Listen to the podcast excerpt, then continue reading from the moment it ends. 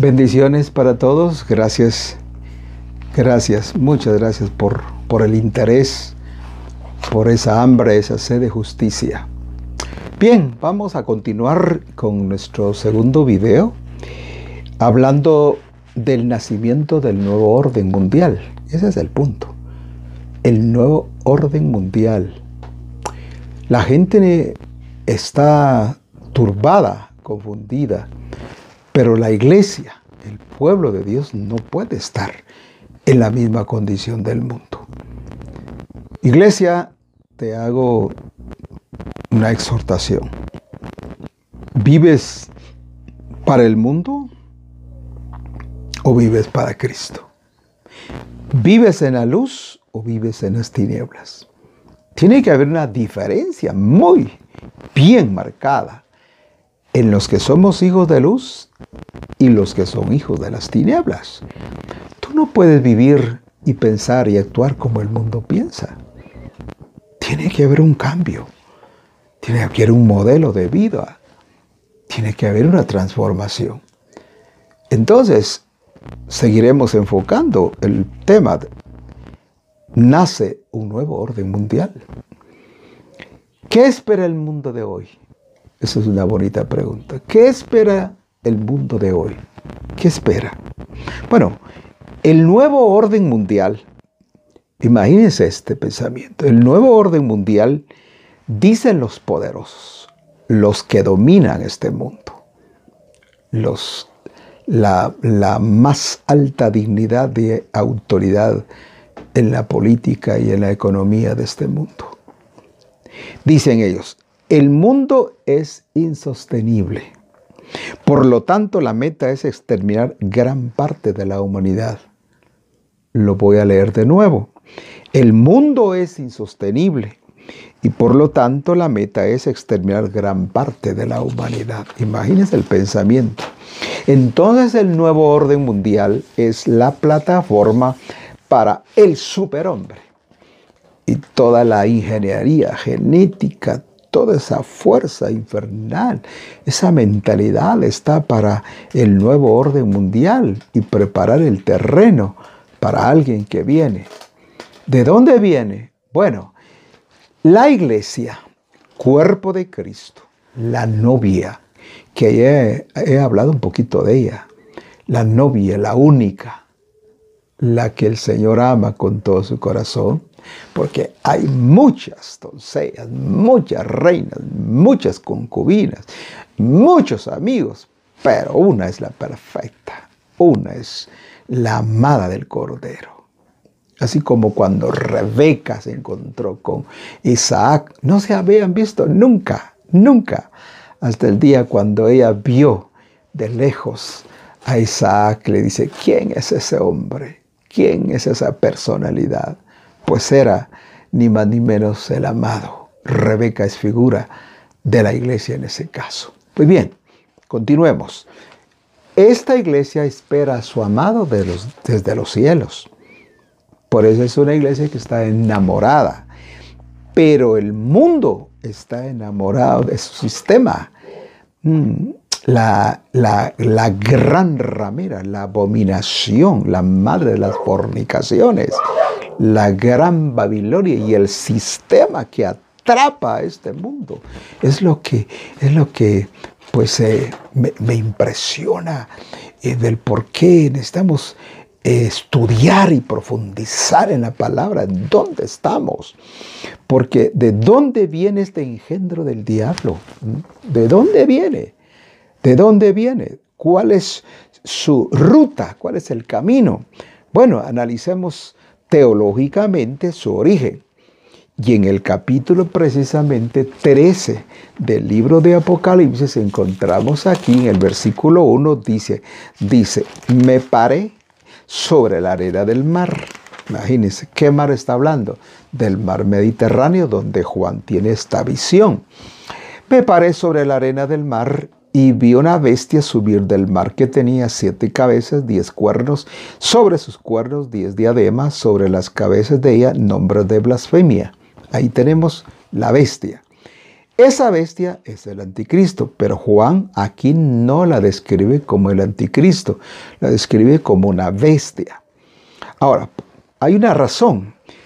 Este, este escritor, que es Juan, el que escribe el Apocalipsis, también escribió primera, segunda y tercera de Juan. Y es el que escribe también el Evangelio de Juan. Interesante. ¿Por qué tuvo tanta revelación? Porque estuvo cerca del amado. Él entendió eh, las intenciones del corazón del amado. Esto es lindo. Por eso que tuvo tanta revelación. Y ahora Juan enfoca al anticristo como una bestia. Allá en Juan sí menciona, por una, ocasión dice el anticristo. Y por varias cinco veces el anticristo y una vez dice los anticristos, es decir, la personalidad y los espíritus, de igual manera como el Señor Jesús. El Señor Jesús en este mundo tuvo los cinco ministerios, los dieciocho dones. El Señor Jesús tenía un carácter maravilloso, tenía los espíritus de los cielos sobre él porque él era, estaba ungido. Y de igual manera el anticristo también tiene sus espíritus que ya están pululando por este mundo. Ya los espíritus ya están influenciando al sistema que es el sistema babilónico en esta tierra. Pues bien, entonces tenemos la primera bestia, el capítulo 13, verso 1, y en el verso 2 encontramos que dice que el dragón le dio su poder. ¿Quién es el dragón? Satanás. Pero en el versículo 11 del capítulo 13 dice, después vi otra bestia que subía de la tierra. No, esta no sube del mar, sube de la tierra. ¿Cuál tierra? La vamos a ubicar. Tenía dos cuernos semejantes a las de un cordero, pero hablaba como diablo. Y entonces, ¿quién es esta bestia? La misma Biblia da la interpretación, porque esto es lo hermoso de la Biblia, que ella, pues eh, no tengo que forzarla para que me diga lo que quiero yo que me diga, porque la Biblia es un, es un bueno, los textos de la Biblia vienen de la palabra textil, donde está totalmente todo bien, bien hecho, hilo tras hilo, y si sacamos un hilo, pues entonces desfasamos esa pieza. Por eso los textos tienen que ir con los contextos de la Biblia. Y la Biblia es, como ya lo dijo el apóstol, es una Biblia, es una boda, es un casamiento. Porque el Antiguo Testamento está casado con el Nuevo Testamento. Y el Antiguo Testamento esconde al Nuevo Testamento. Y el Nuevo Testamento revela el Antiguo Testamento. Así que todo lo que quisiéramos saber está en el Antiguo Testamento. Entonces es lindo esto. Ya lo vamos a ver. Entonces aquí tenemos el capítulo 19 y versículo 19 del libro de Apocalipsis. Vi la bestia otra vez, vi la bestia y los reyes de la tierra y su ejército congregados para hacer guerra contra el que estaba sentado sobre el caballo y contra su ejército. Y la bestia fue presa, la bestia, el anticristo. Y con ella el falso profeta, que es la bestia que vimos allá. Aquí lo aclara, aquella bestia que tiene pues eh, características de un cordero es el falso profeta. Y también este tiene su nombre en, la vida pública, no por, por, por, cuestión de ética, no, no digo realmente quién es ese personaje, pero está bien establecido que ya ese personaje ya está, pues va a subir, ya está, los, se, se puede muy bien visualizar, que había hecho las señales delante de ella con las cuales había engañado a los que toman la señal de la bestia y habían adorado su imagen. Estos dos fueron lanzados vivos dentro de un lago de fuego ardiendo con azufre. Estos dos personajes. Y Satanás mismo obviamente será encarcelado en el capítulo 20 y versículo 1 del libro de Apocalipsis. Entonces ahí tenemos precisamente la Trinidad satánica, porque son tres. Tenemos entonces el antidios, tenemos el anticristo y el antiespíritu santo. El anticristo se, pone, se opone a Cristo. Satanás que se opone al Padre mm, al Padre y el falso profeta que se opone al Espíritu Santo. Ahí está la Trinidad. Ahora, es interesante que en el Antiguo Testamento también encontramos que hay algo muy interesante que, ver, porque el Antiguo Testamento revela estos tres personajes en el capítulo 27 del libro de Isaías. Él tiene revelación de lo que estamos hablando, así que la Biblia tiene mucho que decirnos al respecto. Bien, escuchen el capítulo 27, verso 1 del libro de, de Isaías. Isaías. Dice, en aquel día Jehová visitará con su espada dura y grande y fuerte sobre Leviatán, serpiente roíza, y sobre Leviatán, serpiente retuerta, y matará al dragón que está en el mar. ¿Acaso no vemos las tres personalidades aquí? Es más, ¿saben? Hasta me dan deseo una vez más de, subrayar que es toda mi vida para tener entendimiento bien claro de lo que estamos hablando. Vean proféticamente cómo Isaías está viendo lo mismo de Juan. Juan el que escribe el Apocalipsis, las, las tres personalidades infernales, las menciona que Isaías 27.1. En aquel día Jehová visitará con su espada dura, grande y fuerte sobre el leviatán serpiente roíza, sobre el leviatán serpiente retuerta y matará al dragón que está en el mar. ¿No dice Juan que la bestia sube del mar? Bueno, así nos podemos ir en esta interpretación. Pero sigamos analizando porque yo lo que quiero es que hoy miremos ampliamente el abismo. Hermano, no sé si me puedes adelantar, pero ¿de dónde viene? Del abismo. Ahora miremos el concepto del diccionario que dice del abismo. El abismo tiene un concepto muy, muy interesante y lo vamos a... Dice, dice aquí, eh, eh, consultando el diccionario, dice, un abismo es una profundidad sin fondo y, y por extensión cualquier lugar profundo. La palabra suele usarse para aludir a un pozo, ya sea el fondo más profundo del océano o del infierno. Escuche, ya sea el fondo más profundo del océano o del infierno. ¡Wow! Esto está tremendo. Entonces vamos a, analizar un poquito de dónde viene el anticristo. Tenemos otra, otra, otra, otra presentación acá. Su origen. Ok. Dice aquí, cuando haya acabado su testimonio la bestia que sube del abismo, hará guerra contra ellos y los vencerá y los matará. Hermano Belarmino, e, este personaje viene de una, de una, pues, de una nación en particular del Medio Oriente, de Europa, de los Estados Unidos, ¿de dónde? Pues fíjese que yo, analizando aquí la palabra, lo único que encuentro es que viene del abismo. Mm, del abismo, sí. Entonces no es un personaje político, alguien que ya esté desarrollando un papel importante en el mundo de la política hoy, en la alta sociedad. Es un hombre importante que tiene nombre. Pues eh, pueda que yo esté equivocado, ¿no? Pero la Biblia nos daba pues una interpretación.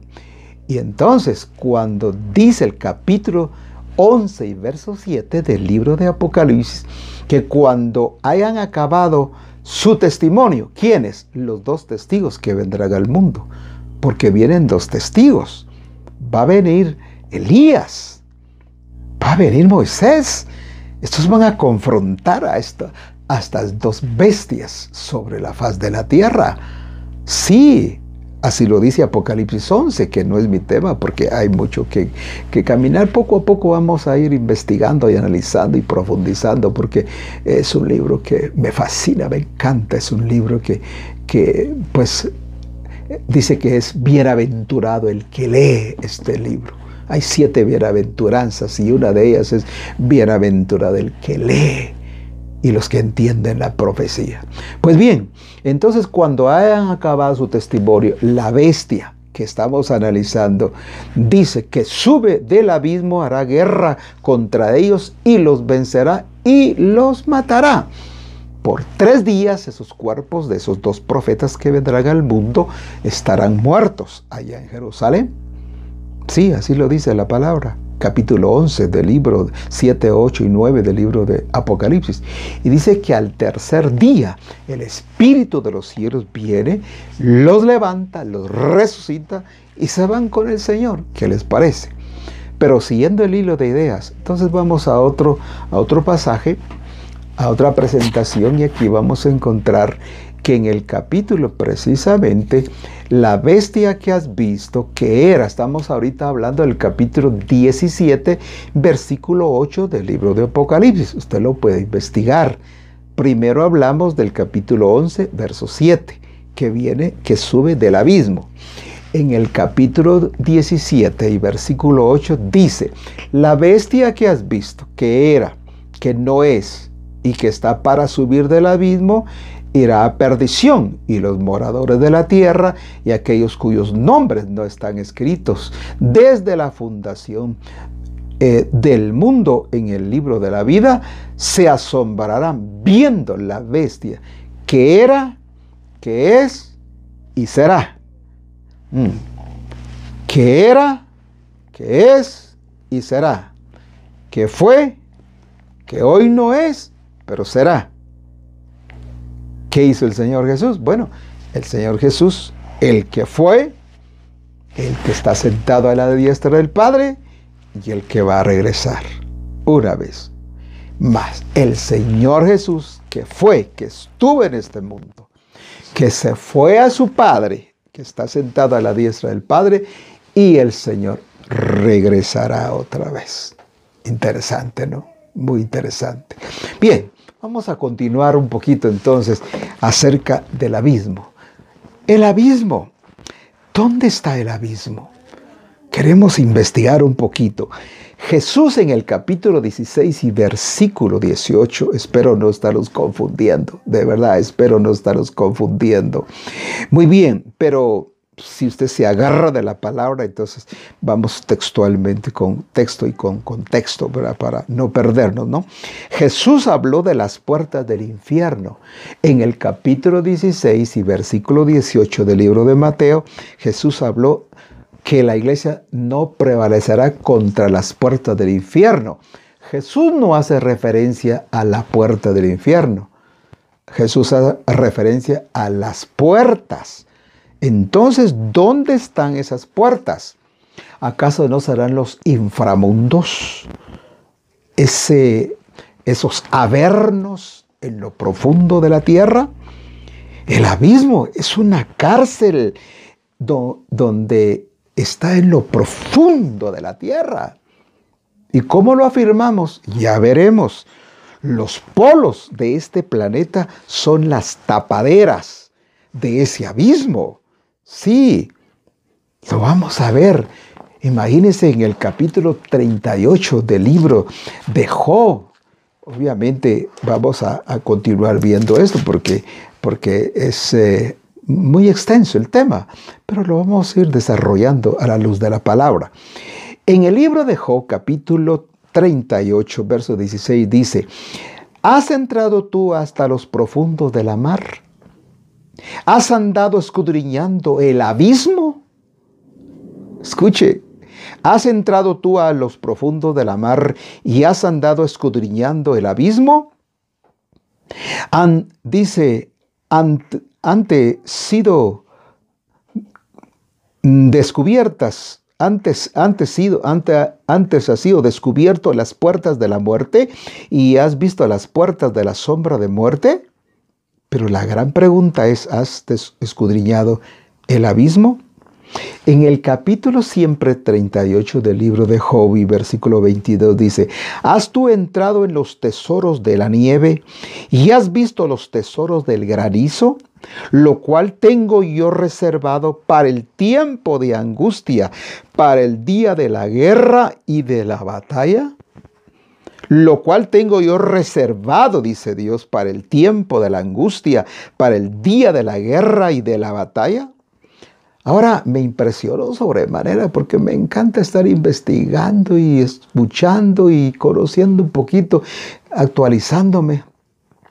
Y es interesante, fíjense que los biólogos, así se llaman, los biólogos, eh, o perdón, los virólogos es la palabra. Eh, a veces me confundo un poquito, pero corrijo, los virólogos. Esos son los que hacen eh, esta, esta, ese escudriñamiento, esta investigación científica. Dicen los virólogos que los glaciares se están derritiendo y es como sacar una fuente una fuente de cosas inmundas, virus que están escondidos ahí por años del hielo.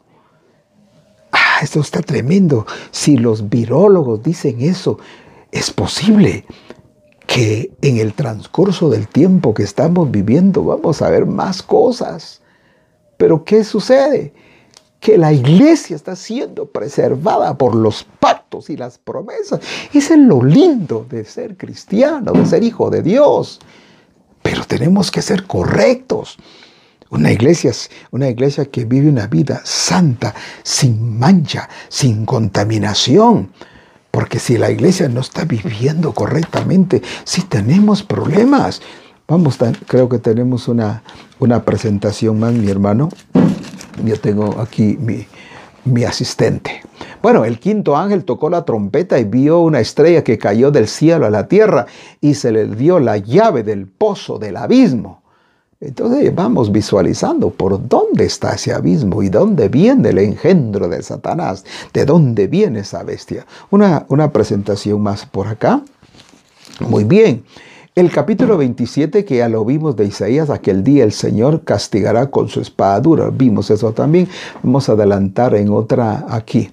Dice, eh, esto es lo que estamos leyendo exactamente ahorita. Has entrado tú a los profundos de la mar y has andado, y has, dice, andado escudriñando el abismo. Eso es lo que estamos en este momento.